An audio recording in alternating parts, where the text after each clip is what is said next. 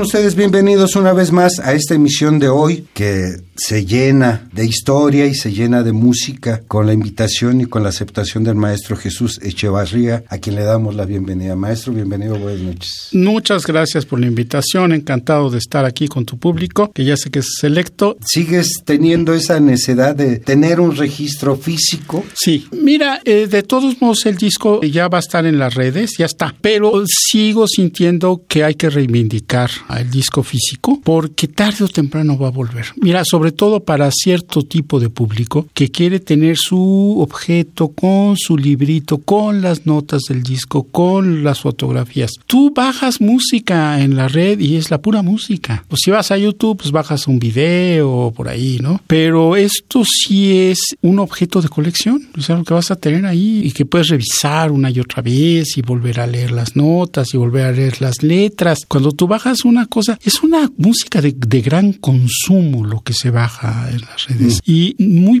poco proclive al regustar, al volver a gustar los detalles. Entonces el disco físico yo creo que todavía no sirve. A Maestro Jesús lo escuchamos ya hace unos añitos con un material que presentamos con Queen de Chim, Cantes Huastecos, donde sus palabras sabias, esas que ha ido acumulando a lo largo de 50 años de música o más. Sí, 50 30, no, yo creo que comencé a componer cuando estaba en la prepa, he de haber tenido 18 años. Sí, tengo 68, 50 años, exacto, le atinaste, exactos. Donde el maestro nos ha dejado sus primeros registros fueron con una agrupación musical conformada por Marisa Echevarría, Jorge Jufresa, Alberto Delgado y Jesús Echevarría, justamente se llamó ONTA. Sí, hubo otros elementos que intercambiaron, pero estos cuatro que acabas de mencionar, la base. fuimos eh, durante mucho tiempo el grupo ONTA. El grupo ONTA fueron de los primeros en hacer esa búsqueda de fusionar la música popular con la nueva genérica que estaba predominando en los setentas, que era el rock, que era el jazz. Ellos trabajaron mucho este encuentro como grupo que arrojó dos discos que se llama Tengo que hablarte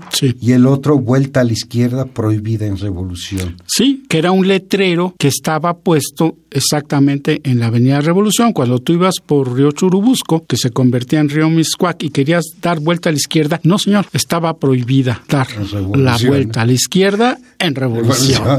Ahora fíjate que no queríamos tanto hacer fusión. Yo creo que nunca nos propusimos fusionar. No, yo creo que nos proponíamos hacer cosas nuevas, originales. Y por eso sonaba un poco raro. Bastante raro para la época, muy raro. Para hace 40 años. Muy raro, porque no dijeras tú que estábamos fusionando el blues con el folclore, con el bolero. Nunca hubo esa intención. Si hay algún ejemplo por ahí, fue involuntario. Realmente queríamos hacer una música nueva, original. Y no lo logramos porque no hay nada nuevo bajo el sol, pero hicimos nuestro intento. Pero aquí en México era sumamente novedosa, que provocaba escosor en el oído al escucha. Tuvimos un choque con la, la viada, digamos, que había de tocar folclore latinoamericano. Estaba, mira, por un lado había rock en español, que ya empezaba, que había empezado con los locos del ritmo y de Acosta, sus ojos y ya canciones de rock en español originales. Y por otro lado, esta gran avenida de la música que venía de Latinoamérica y de Francia. De estos ensambles que surgieron venían de París, los Calchaquis y Violeta Barra misma eh, había tenido una vuelta por la escala de París con mucho éxito, con mucho eco lo que hizo ella y nos llegaba a Atahualpa Yupanqui, nos llegaba Violeta Parra, pero también nos llegaba Peter Mary, nos llegaba Bob Dylan, nos llegaban muchas cosas. Pero te digo, no tratamos de hacer fusión y sí chocamos mucho con, sobre todo con la gran avenida que venía de la música latinoamericana y con una bandera política muy clara que decía la música revolucionaria es la música folclórica latinoamericana, lo cual es absurdo. Nosotros decíamos, no, este, cualquier música, sí que reflexione sobre la realidad, que proponga cosas sobre los distintos temas cotidianos, pues es algo que es revolucionario, que nos propone romper esquemas y no es una estética que venga de X folclore o X música tradicional. Si tomamos, y eso lo tengo que decir muy claro, la música tradicional mexicana nos empezó a interesar al revés de esta corriente que tomaba la música latinoamericana, nosotros empezamos a retomar la música mexicana. Los folcloristas ya lo habían hecho, pero como muestra folclórica, no como nueva creación. Escuchamos inicialmente, al abrir este programa, Amanece ya, un tema que conforma canciones cotidianas de humor y extraordinarias, donde participan Lourdes Ambrís, soprano, María Valle, violonchelo, Jaime Ruiz, arpa, Enrique Nieto, percusiones, Jesús Echavarría, guitarras y Ulises Basurto, que es narrador, Amor la Dulce Muerte. Sí, Ulises nada más interviene en Amor la Dulce Muerte y él interviene como si fuera un juglar. Yo partí de una leyenda medieval de Tristán y Solda, que lo conocemos más por la música de Wagner, pero en realidad es una leyenda celta muy antigua y que en el siglo XII Brian von Strasbourg escribe una de las versiones primeras que hay y él mismo reflexiona por qué nos gustan las canciones de amor. ¿Te parece si vamos a otros dos temas musicales? ¿Cómo no? Vamos a escuchar El baile, que es de la autoría de Marisa Chavarría. ¿Es tu hermana? Es mi hermana y cofundadora de ONTA. De, ONTA. Ella es la autora y habla bla de Jesús Echevarría. ¿Todo el texto es tuyo? Salvo estos dos temas de... Son dos temas, uno de mi hermana Marisa y otro de Jorge Jufresa, los dos cofundadores de ONTA. Las demás canciones son totalmente texto, texto y música mías.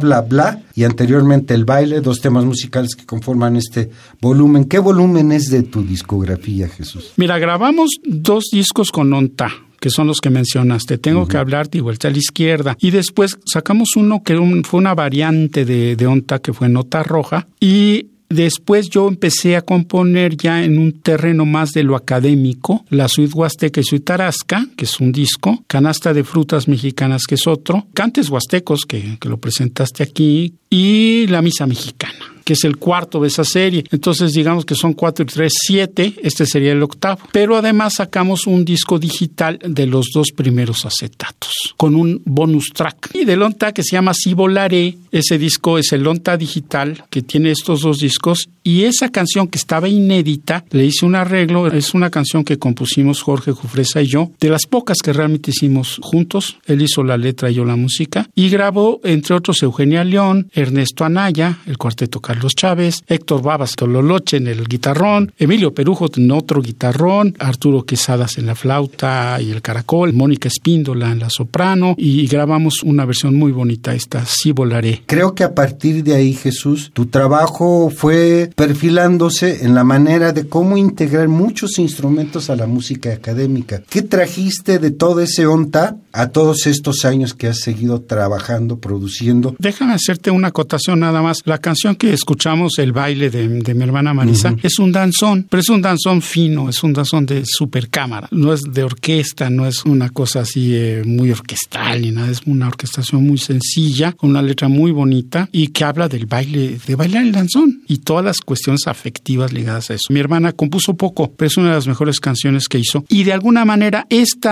ciclo de canciones cotidianas de humor y extraordinarias es lanzar el ancla desde el inicio de Onta y retraer traerla hasta unas de las canciones más recientes que he compuesto. Y es como una gran panorámica de este ejercicio que tú bien mencionas en el otro tema. ¿Qué fue traer estas músicas tradicionales? Me decía el cuarteto Carlos Chávez, desgraciadamente ya fallecido, Alan Durbeck, el chelista y gerente del cuarteto, que le preguntaron una vez, ¿y ustedes cómo aprendieron a interpretar la música mexicana? Decía Alan, es que Jesús le escribe muy bien. Sí, me costó mucho trabajo. En este disco de Amor, la Dulce Muerte, entra un joropo, entra el cuatro venezolano, Sí. las maracas, pero en los otros también entran una jarana, una Sí. jarana huasteca, jarana quinta, en fin, vas metiendo mucha instrumentación Sí. Que el mismo Carlos Chávez decía es imposible meterlos un huehuet como los registras Aunque te voy a decir que Carlos Chávez lo hizo. Tiene una obra donde pone Vihuela primera y Vihuela segunda. Y Guapango de Moncayo, que en realidad no sería guapango como lo entendemos hoy día, sino son jarocho, que hay una diferencia entre el guapango que se refiere más, hay sus dudas huasteca, semánticas, sí. pero se refiere, lo entendemos más como la huasteca, que el son jarocho y se puede tocar con arpa jarocha y jarana jarocha. Las partes donde están muy claros los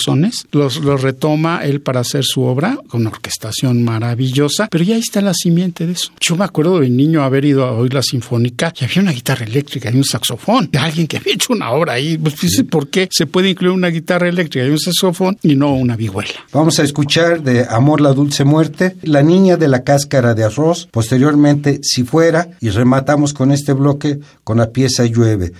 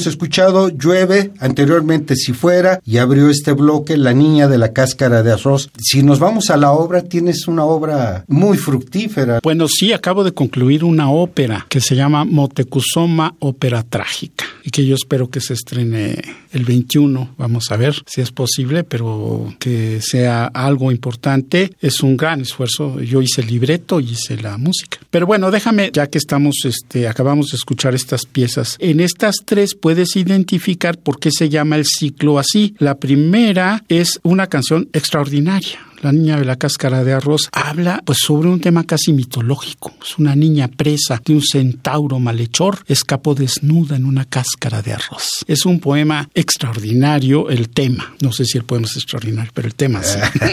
no seas modesto. Luego escuchamos Si fuera, que es una canción de humor. Si fuera humana, yo dormiría siesta de gato. Si fuera diosa, me acostaría en el cielo. Si fuera cuenca, me llenaría de agua. Si fuera éter, cambiaría de forma canta Lourdes Ambris. Esa es una canción de humor. Y luego tenemos una canción cotidiana, lluvia. Llueve, llueve, llueve sobre mi dolor amoroso, sobre mi nostalgia, sobre mi soledad. ¿En tu poética te basas en grandes poetas o qué corrientes poéticas influyen en tu trabajo? Fíjate que yo nunca me he metido a un taller de poesía. Mi madre escribió poesía y sobre todo dramaturgia y era una persona muy culta. Yo creo que me formé mucho con ella ahí en la comida regañando, así no se dice, ella habla bien y esto no se dice así, y se dice sí, no, y sobre todo no digas chance porque eso es un anglicismo, es oportunidad. Esto era una clase constante de gramática y de buen español. Y, luego, pues su obra, yo la veía, iba a los estrenos. Y luego, realmente con el que me formé poéticamente es con Jorge Jufresa, mi compañero, digamos, cofundador del grupo, que él sí ya tenía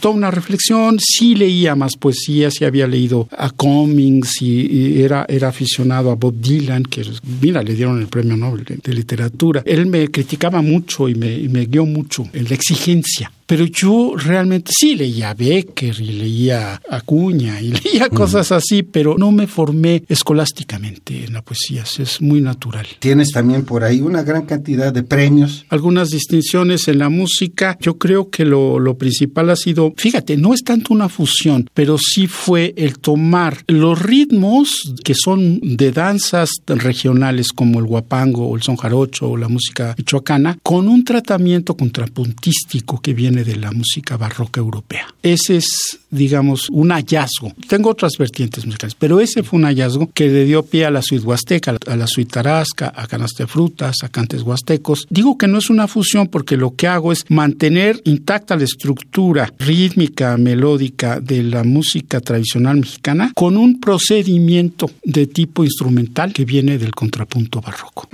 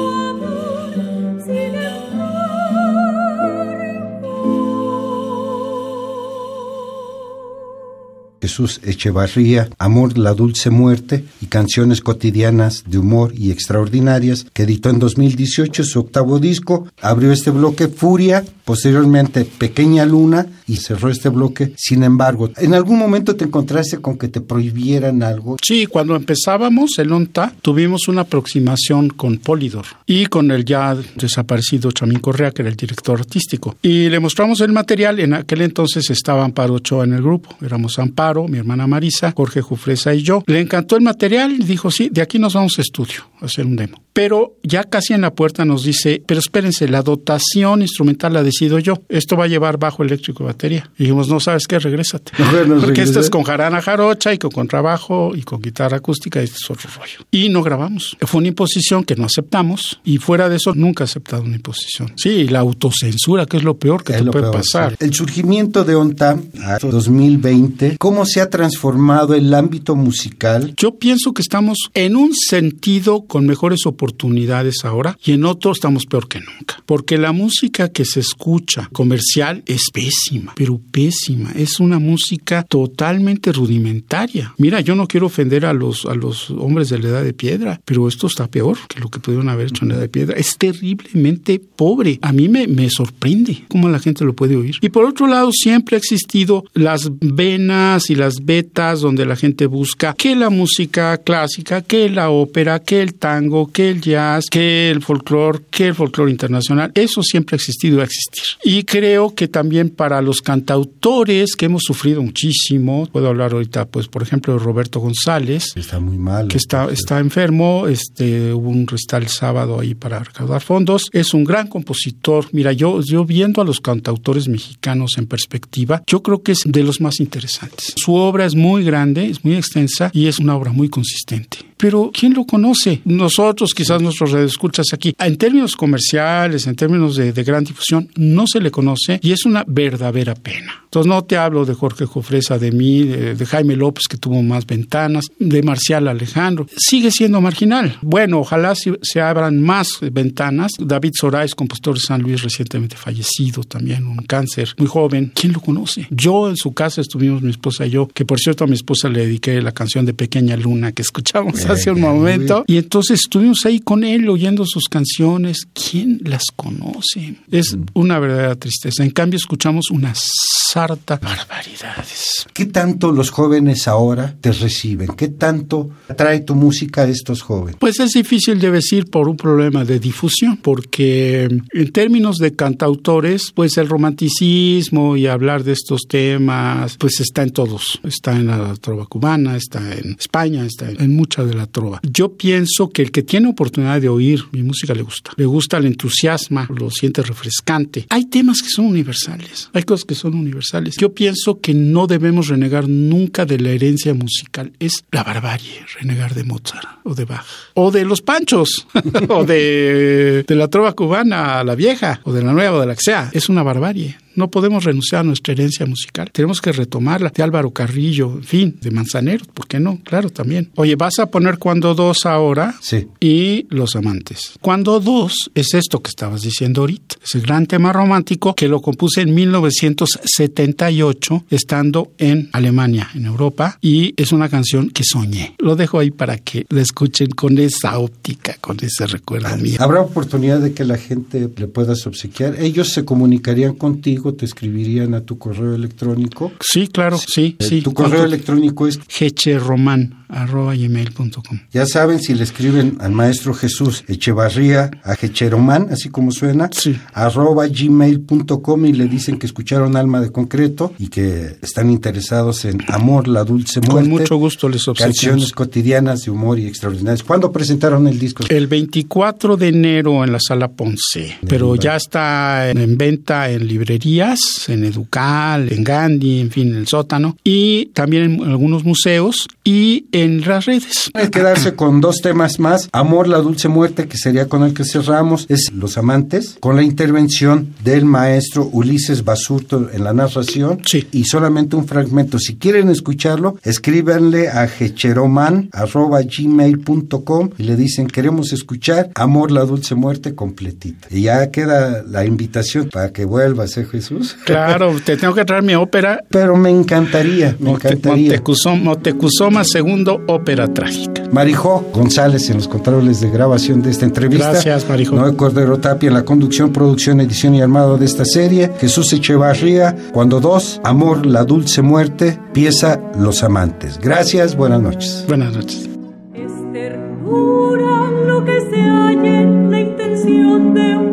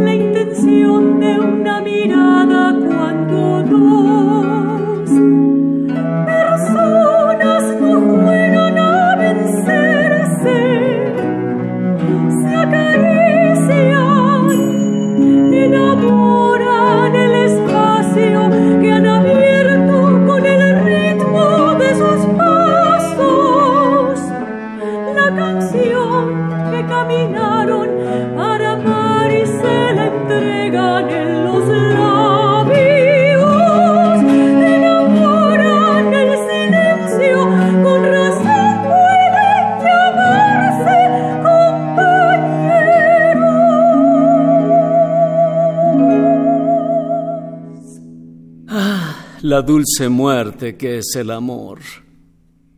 Es verdad que amar es como morir un poco, pero si no amamos, sentimos que no vivimos del todo.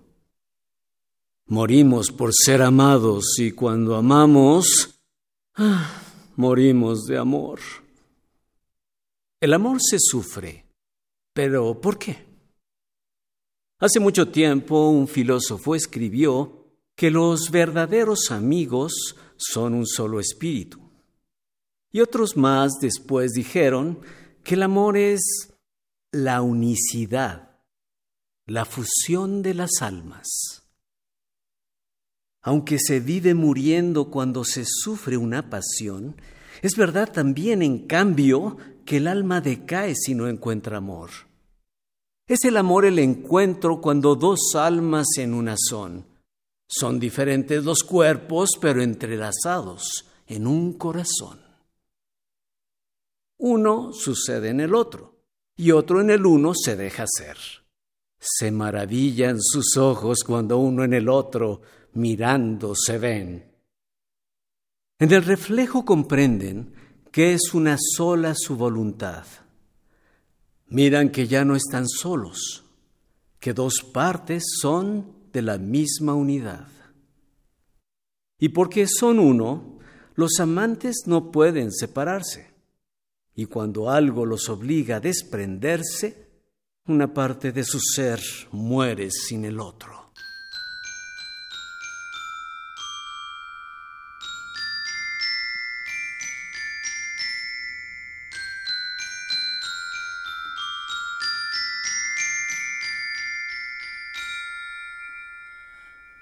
que se vive muriendo.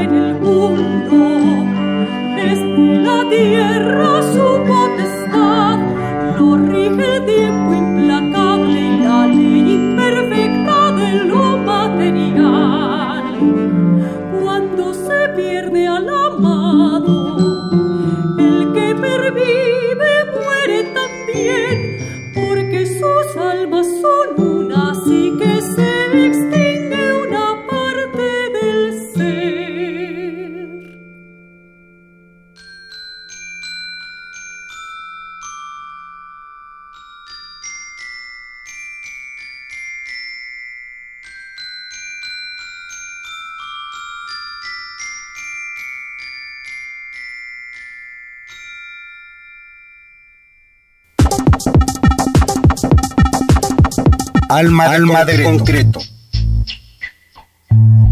Presencia de la ausencia.